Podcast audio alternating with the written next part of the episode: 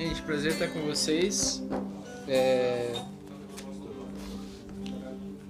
Muito irmão, uma congregação que eu amo muito, já estivemos algumas vezes juntos. E tenho bons amigos, pessoas que eu admiro muito. E eu sei que vocês já ouviram outras mensagens, não sei se, se a expectativa está mais alta porque veio gente de fora, mas já queria pedir para você diminuir ela para começar. O que eu vou compartilhar é algo muito simples, assim como eu acredito que o evangelho seja simples, não, não, não vou talvez fazer uma explanação tão grande hoje. É, mas eu tenho tentado me mover nos últimos tempos para para coisas um pouco mais básicas do que comum, assim, coisas um pouco mais simples do que comum. Se você tiver a Bíblia aí, é, a gente vai ler em Juízes, no capítulo 6, a partir do versículo 11. Juízes 6, a partir do versículo 11.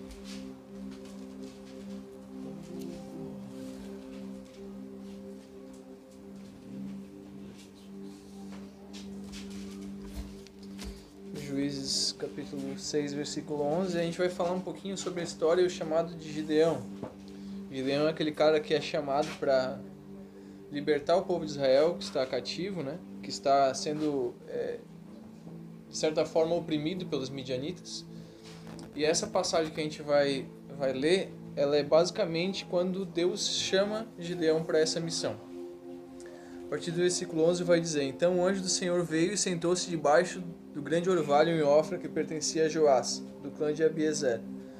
Gideão, filho de Joás, estava debulhando trigo no fundo de uma prensa de uvas. Algumas versões vai dizer que ele estava malhando trigo no lagar, a fim de não ser descoberto pelos midianitas. O anjo do Senhor apareceu a Gideão e disse: O Senhor está com você, guerreiro corajoso. Basicamente, esse é o momento onde Deus encontra Gideão. Gideão, a gente sabe que é aquele cara que é chamado para no final da, do, no resumo da história toda, ele com 300 pessoas, até se fosse for ver o filme dos espartanos, ele é baseado exatamente nisso. Com 300 valentes, pessoas extremamente corajosas são usadas para tirar o povo de Israel da opressão dos midianitas, que eram milhares, na verdade. E é interessante como isso começa. Num momento, o povo de Israel, você sabe a história do povo de Israel, é sempre a mesma coisa. Eles recebem misericórdia, vacilam com Deus, é, são escravizados ou são oprimidos, se arrependem, alcançam misericórdia, é um ciclo vicioso, onde isso vai ocorrendo várias vezes, né?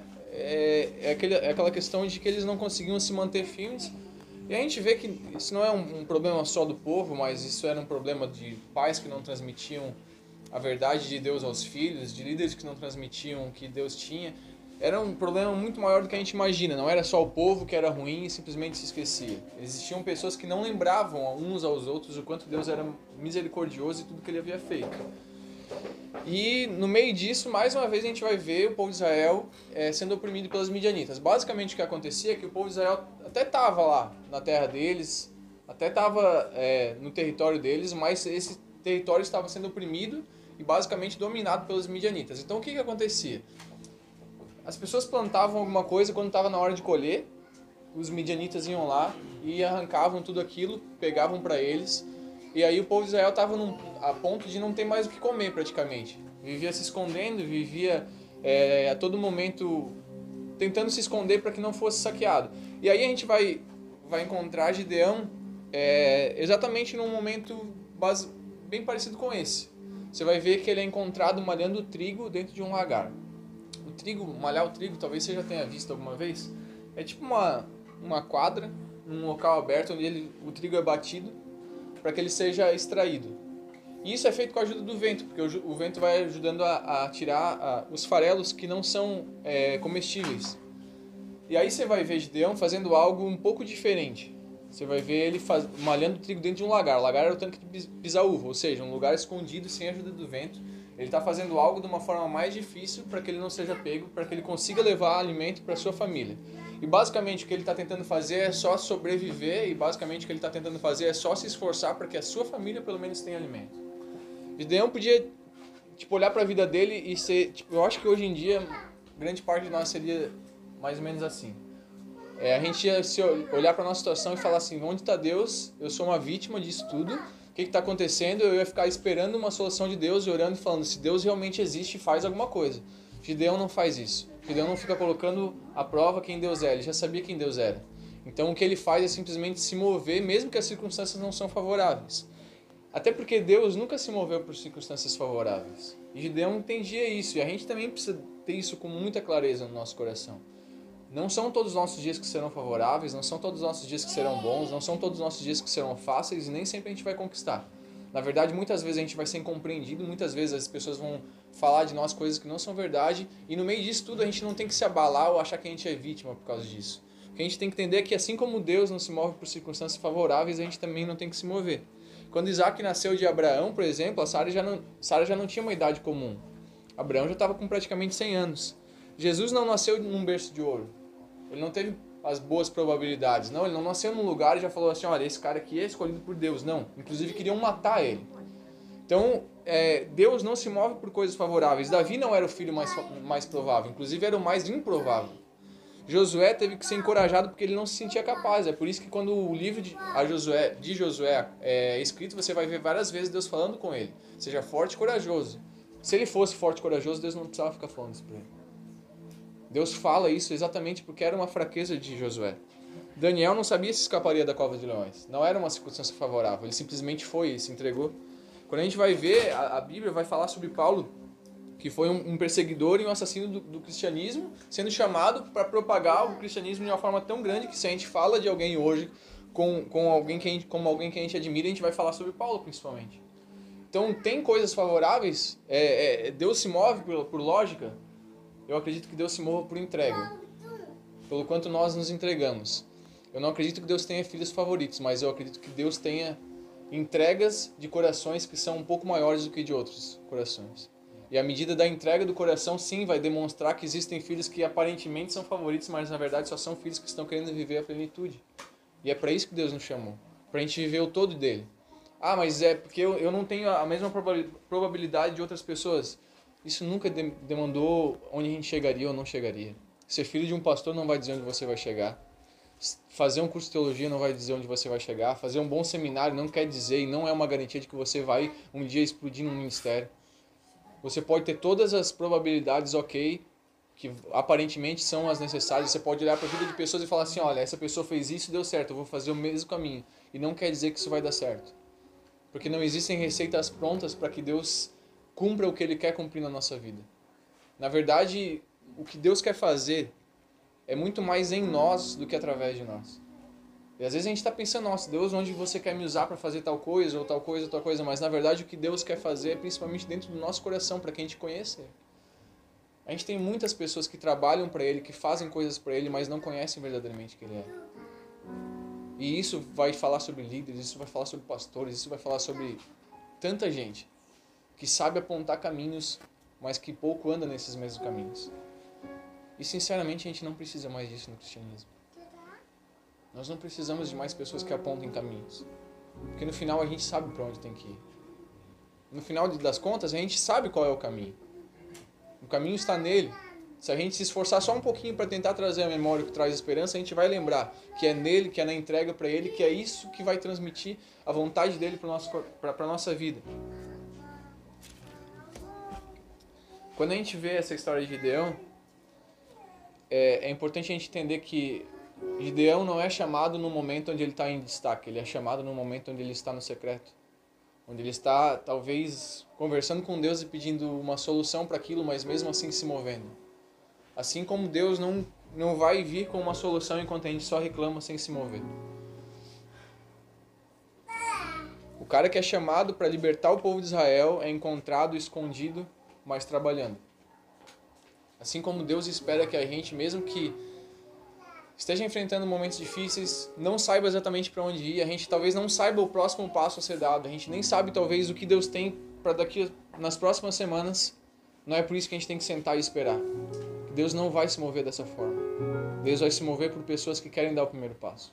É tipo um Pedro que dá o primeiro passo para fora do barco. Ah, mas não teve fé, fundou, mas quis ir. Os outros nem tiveram coragem disso. É o primeiro passo que a gente tem que dar.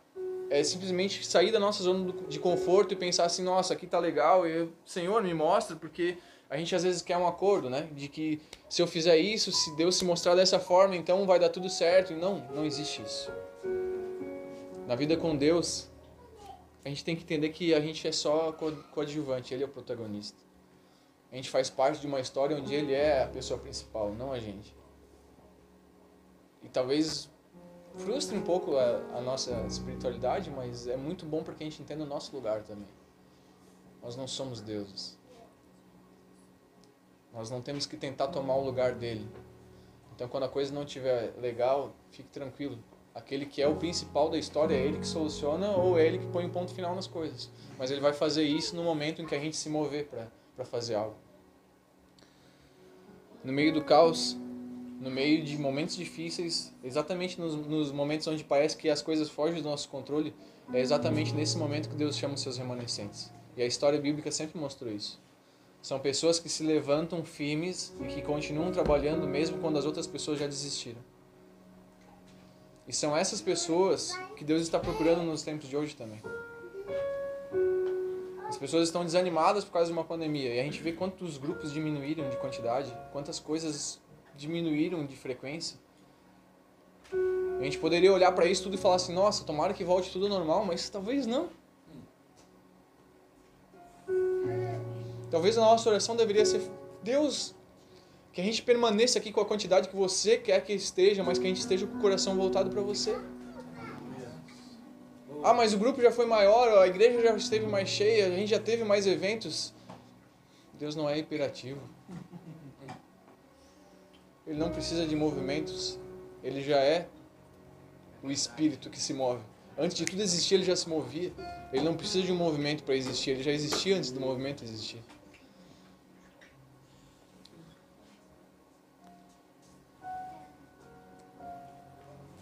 O que a gente precisa ter é convicção daquilo que Deus já falou um dia para nós. Talvez um dos problemas que a gente tenha seja de. A gente é um pouco mimado mesmo, sabe, com Deus. Porque Deus já falou para nós o que Ele tem para nós, o que Ele já liberou sobre a nossa vida. Eu não preciso. Se eu vier aqui e não entregar uma profecia para vocês, mas perguntar para vocês se já foi liberado algo sobre a vida de vocês, eu sei que já foi. Talvez sobre a vida de cada um de vocês, inclusive. Então, um dia, em algum momento, Deus já liberou a vontade dele para nós. Sabe o que é interessante? que ele já libera a vontade, mas a gente passa a vida inteira perguntando qual é a vontade.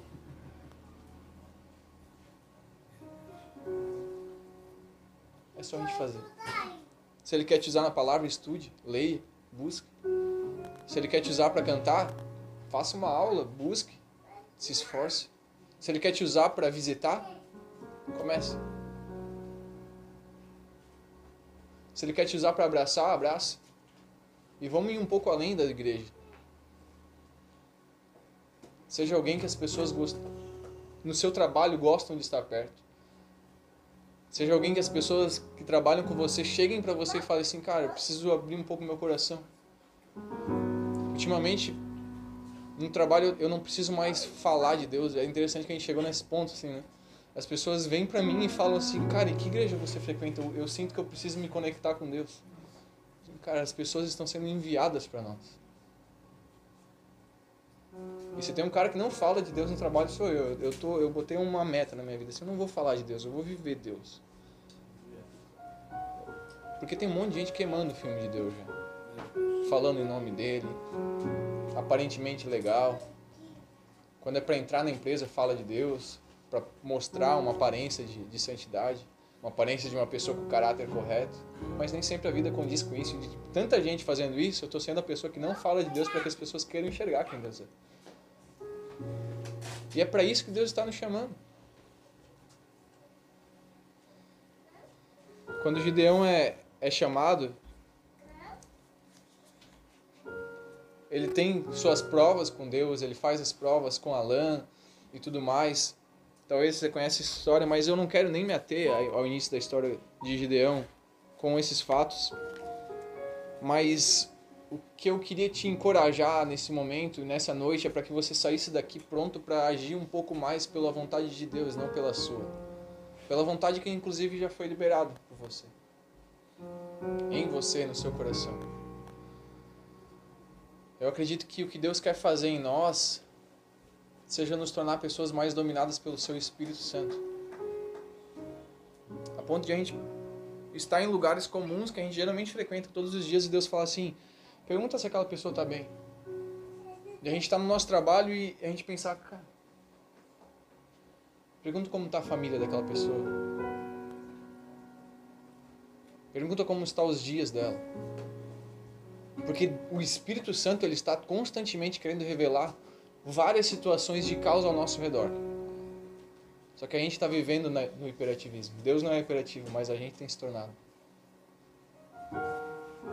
E aí a gente não consegue ouvir. Onde existe muito barulho, a voz de Deus sempre vai ser silenciada. E às vezes o nosso barulho ao nosso redor é a correria que a gente mesmo cria para conquistar, para se posicionar, para chegar em algum lugar que a gente acha que precisa chegar. E no meio dessa correria, pouco ouvimos o Espírito Santo que continua falando, que todos os dias quer se revelar. E assim, o Espírito Santo não quer se revelar com uma fé ou com uma graça que vai substituir a fé dos outros. O Espírito Santo quer se revelar com uma fé que se une à fé dos outros e fortalece a fé dos outros. Existem muitas pessoas caídas, existem muitas pessoas fracas, existem muitas pessoas que já não queimam mais por Cristo. E quando alguém está caído, precisa alguém de pé chegar lá. Quando alguém já não tem mais uma chama em si, alguém precisa chegar perto, incendiar. Não existe outra forma. Não vai ser um passo de mágica que vai acontecer. Porque se isso vai acontecer é porque nós estamos falhando. E aí Deus vai ter que intervir do, do método dele. Mas se a gente viver a vontade de Deus, não vai mais precisar as coisas começarem do nada. Vai ser contínuo. Aquilo que queima em mim vai, vai, vai querer queimar em outras pessoas também. E eu vou querer que queime em outras pessoas também. E o chamado de Deus é esse chamado contínuo, inclusive. Não é um chamado a gente passa por fases dentro da nossa igreja, onde a gente um dia queimou, agora não queima mais, vamos buscar queimar de novo. É um chamado contínuo, onde a gente mantém se queimando todos os dias e todos os anos por Cristo. É um chamado onde diariamente eu tento entender qual é a vontade de Deus e do Espírito Santo para o meu dia. Onde eu acordo de manhã eu pergunto, Espírito Santo de Deus, como você quer que, que você seja conhecido? Eu não sou o, o protagonista, você é o protagonista, eu sou coadjuvante, eu simplesmente faço parte da sua história na Terra. Como você quer ser conhecido, Espírito Santo, onde eu trabalho hoje? Como você quer ser conhecido onde eu moro hoje? Como você quer ser conhecido, Espírito Santo? Eu lembro que eu tive um, um despertar de Deus, eu tinha mais ou menos 16 para 17 anos. E eu, nesses, nesses primeiros meses, eu lembro que eu abandonei muitas coisas que eu estava fazendo que eram erradas. Nunca tive uma história muito, nada demais, mas eu abandonei muitas coisas que eu sabia que não levariam para lugar nenhum. E aí eu, eu comecei a viver pelo Espírito Santo todos os dias da minha vida. Então eu estava andando com o meu carro eu tava. É, eu tinha carro com 17. Mas eu não podia andar, mas andava. e eu tava andando com meu carro e eu lembro que eu parava, olhava para certas pessoas. E eu parava, ia até elas e falava assim: Eu posso orar por você? E as pessoas choravam. E falavam assim: Cara, ainda bem que você parou aqui, porque hoje eu decidi que eu ia tirar minha vida. Eu era só um cara que estava andando pelo caminho comum, num dia comum, mas que parei para ouvir algo que o Espírito Santo de uma forma comum também queria me comunicar, mas que para a vida daquela pessoa era extraordinário. Eu lembro que eu comecei a ungir, eu, eu sabe aqueles olhinhos de unção? Cara, eu lembro que eu, quando eu, me apaixonei assim muito por, por, Cristo mesmo, que eu, que eu tive esse despertar, assim, eu tinha um óleo daquele no bolso já. Então tudo que eu tocava eu ungia. Sabe? E funcionava, sabe? Ah, mas tem base bíblica no Novo Testamento para unção com óleo? Nem tem, cara. Nem tem. Nem é bíblico unção com óleo no Novo Testamento. A gente continua ungindo? É ok, beleza. Mas sabe, o Espírito Santo valorizava a entrega de um coração. De um coração simples. De um cara que conhecia muito menos de Bíblia do que conhece hoje. E por que, que ele se manifestava mais do que aparentemente se manifesta hoje? Entrega.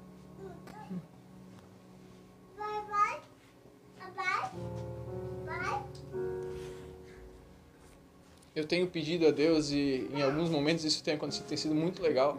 Eu tenho pedido para Deus, em alguns momentos eu paro, só respiro e falo: Espírito Santo, com quem você quer que eu fale? Onde eu estou trabalhando? Vocês acham que nem trabalho. Eu trabalho pra caramba lá também.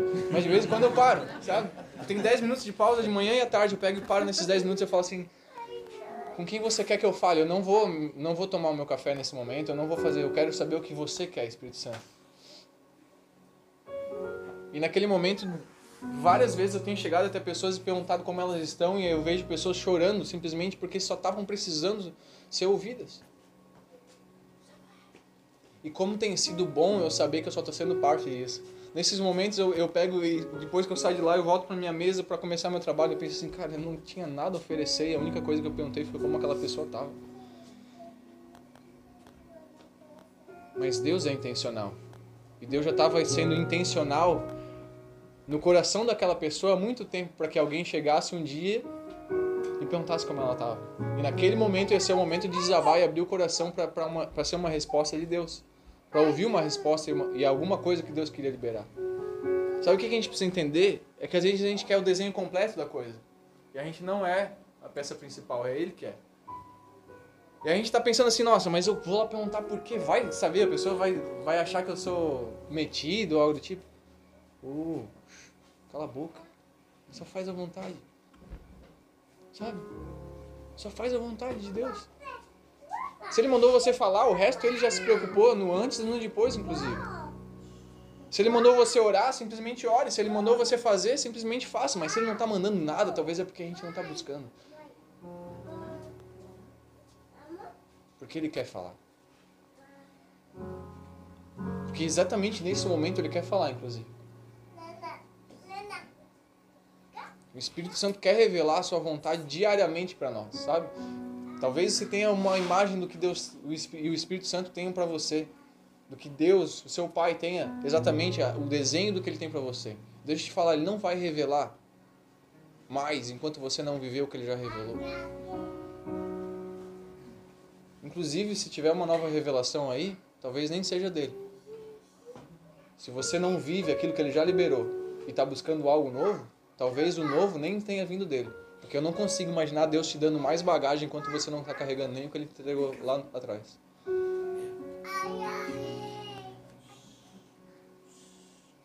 Ele quer ser revelado e Ele quer se revelar para nós. E o interessante é que é um processo, no final das coisas a gente é tão pequeno, mas é tão pequeno, que a gente acha que está abençoando os outros, sendo que na verdade é a gente que está sendo abençoado. A pedagogia vai dizer isso, você aprende mais quando você ensina. E talvez seja por isso que um dia, quando Jesus volta, ele vai perguntar para Pedro assim: Pedro, tu me amas? E aí Pedro vai falar no, no original das, das traduções: Eu gosto de você. Pedro tinha acabado de negar, tinha virado as costas para Jesus, abandonado, falando que ele nunca ia abandonar. Aconteceu o que ele falou que ele nunca deixaria e permitiria acontecer. E aí Jesus fala assim: Então apacenta as minhas ovelhas, ou seja, ensina. E aí Jesus vai mais uma vez e fala: Pedro, você me ama? Como você sempre falou que amava, com aquele amor incrível, que ninguém me amaria igual, eu gosto só de você. Apacenta as minhas ovelhas.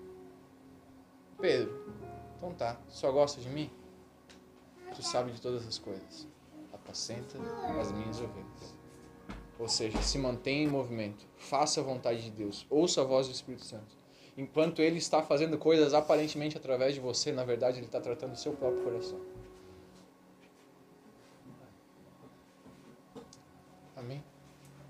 Vamos ficar de pé?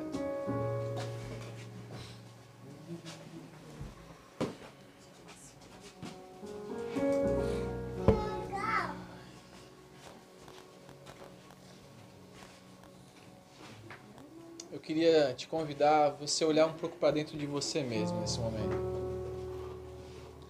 Lembra que eu falei que a minha fé ela não e a sua fé ela não substitui outra fé. Mas eu acredito que hoje a gente pode unir e fortalecer a nossa fé. De você olhar para dentro do seu coração e tentar enxergar as coisas que Deus um dia te entregou e você deixou de fazer. De você olhar para dentro do seu coração e tentar enxergar coisas que já queimaram dentro de você um dia e não queimam mais. A vontade de Deus que um dia já foi revelada e hoje você tem dúvidas e coloca tantos empecilhos para continuar fazendo algo que ele já falou que era para você fazer. Olha para dentro do seu coração, não espera algo de mim agora. Eu só quero te ajudar a fortalecer a fé que já existe aí dentro, talvez está tão pequena. Olha para dentro de você, porque não é eu que vou oferecer algo para você. Eu também sou só mais um coadjuvante, eu sou só mais um pequeno aqui. Mas existe o Espírito Santo de Deus e esse sim pode trazer poder e nos revestir nessa noite. Tenta trazer a memória no seu coração as palavras que um dia já foram liberadas sobre a sua vida. E você, porque não aconteceram no tempo que você imaginava, você desanimou. A vontade que um dia já foi revelada, foi clara na sua vida. Você já teve convicção disso um dia, agora você mesmo coloca dúvidas. Empecilhos, você mesmo tenta achar motivos para que aquilo não continue. Se um dia Deus falou e hoje existe dúvida, essa dúvida não é o Espírito Santo que tem colocado. E hoje a gente vai orar para que isso seja repreendido da sua vida em nome de Jesus também. Vamos orar nesse momento. Tenha liberdade para estar, ficar da forma que você precisar. Olhe para dentro do seu coração mesmo. Se você quiser, dobre seus joelhos. Se você quiser, busque de alguma forma. Se você quiser se isolar, se isola. Mas você não pode sair daqui desses dias e continuar vivendo sem um propósito. Espírito Santo de Deus, você é aquele que nos conduz ao nosso propósito, você é aquele que dá sentido à nossa vida. Você é aquele que nos encontra e faz com que a gente mesmo se encontre. Eu oro sobre cada coração aqui, Pai. Eu oro sobre cada vida neste lugar. E eu me coloco também nessa oração. Sobre palavras que já foram liberadas um dia e hoje a gente coloca como dúvida sobre vontade que você já disse, que você já, já deixou claro um dia para nós e hoje a gente não tem mais tanta certeza disso. Em nome de Jesus existe libertação de qualquer seta, de qualquer palavra que o próprio inimigo tem tentado colocar, para colocar em dúvida aquilo que você já liberou. Espírito Santo de Deus, eu te peço, venha reinar sobre o nosso coração, venha reinar sobre as nossas atitudes, venha reinar sobre o nosso dia a dia. Deus, assim como você encontrou Gideão trabalhando em meio às dificuldades, nos ajude a estar trabalhando mesmo quando tudo não for favorável, nos ajude a exercer a fé, porque ela é realmente isso, não enxergar, mas continuar fazendo. Nos ajude a fortalecer a nossa fé, Espírito Santo de Deus. Se existe alguém que pode fazer isso, é você que habita exatamente dentro de nós. Nessa noite nós te pedimos, varre essa casa limpa essa casa, tira tudo aquilo que tem tentado gerar dúvida. Nos liberta da nossa própria opinião. Nos liberta do nosso próprio sentimento de às vezes a gente achar que é maior do que a tua própria vontade, para querer questionar ela. Jesus, o que você fez não foi em vão. Se a sua vontade um dia foi para que a gente pudesse fazer obras ainda maiores, nos ajude a exercer isso. Se um dia você nos enviou, assim como o Pai te enviou, nos ajude a estar sendo enviado diariamente à vida de pessoas, a corações de pessoas. Pai, a vida não é sobre nós. A vida não é sobre nós. nós não encontraremos sentido na nossa vida enquanto quisermos continuar vivendo para nós, para nossa própria casa, para as nossas próprias coisas e sonhos. Nós não encontraremos sentido. A vida não é sobre nós. Nos ajuda a cuidar daquilo que você nos deu, da nossa própria casa, Pai, mas que isso seja só o reflexo da Sua vontade concretizada na nossa vida. E a sua vontade vai envolver outras pessoas, vai envolver dias cansativos, vai envolver entrega, vai envolver doação, vai envolver muitas coisas, mas eis-nos aqui, porque se é isso que nos fará completos, nós precisamos disso. Se é isso que nos, realmente nos fará completos, é disso que nós precisamos hoje. Se você encontrou lógica em escolher Davi, se você encontrou lógica em escolher Gideão, e se você encontrou lógica em escolher tantas pessoas improváveis, a verdade é que existe ainda mais lógica em você nos escolher. Eis-nos aqui, porque se a gente quiser abrir nosso coração, você vai fazer. Eis-nos aqui. Eis-nos aqui para esse tempo. Eis-nos aqui para estar no meio do medo e do caos e não ser abalado por isso, mas ser encorajador. Eis-nos aqui para estar dentro das nossas igrejas, do nosso grupo e não se sentir incomodado porque não tem mais tanta gente, mas em nome de Jesus nos ajuda a incendiar esses lugares. O que vai atrair as pessoas nesse tempo não vai ser um bom encontro, mas vai ser o seu Espírito Santo queimando. Então faça isso em nós. Em nome de Jesus, faça isso em nosso meio. Faça o seu mover ser aquilo que atrai as pessoas e não o que a gente faz. Faz a tua chama queimando em nosso meio ser aquilo que atrai multidões, Pai. Porque enquanto não for, pode continuar diminuindo os grupos, pode continuar esvaziando as igrejas, Pai. O que nós precisamos é da sua ação, do seu Espírito Santo. O diferencial de tudo que foi construído até hoje, dentro de nós, no nosso meio, foi a sua ação, foi o seu mover. Não permita que a gente te conheça como um Deus morto, Espírito Santo. Continua sendo aquele que faz, continua sendo aquele que realiza. Em nome de Jesus. Em nome de Jesus.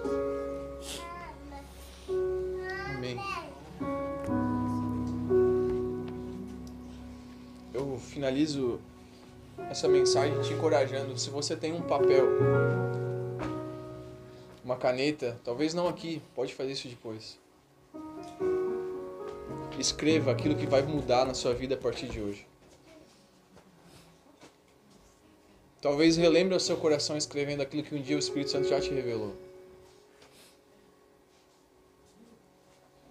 Leve isso para sua casa. Talvez semanalmente. Leia aquilo e se deixe ser incomodado e cobrado pelo próprio Espírito Santo. Se você realmente está caminhando para cumprir aquilo que hoje você está sendo lembrado por Ele, ou se mais uma vez você vai abandonar aquilo que o seu Pai já te entregou.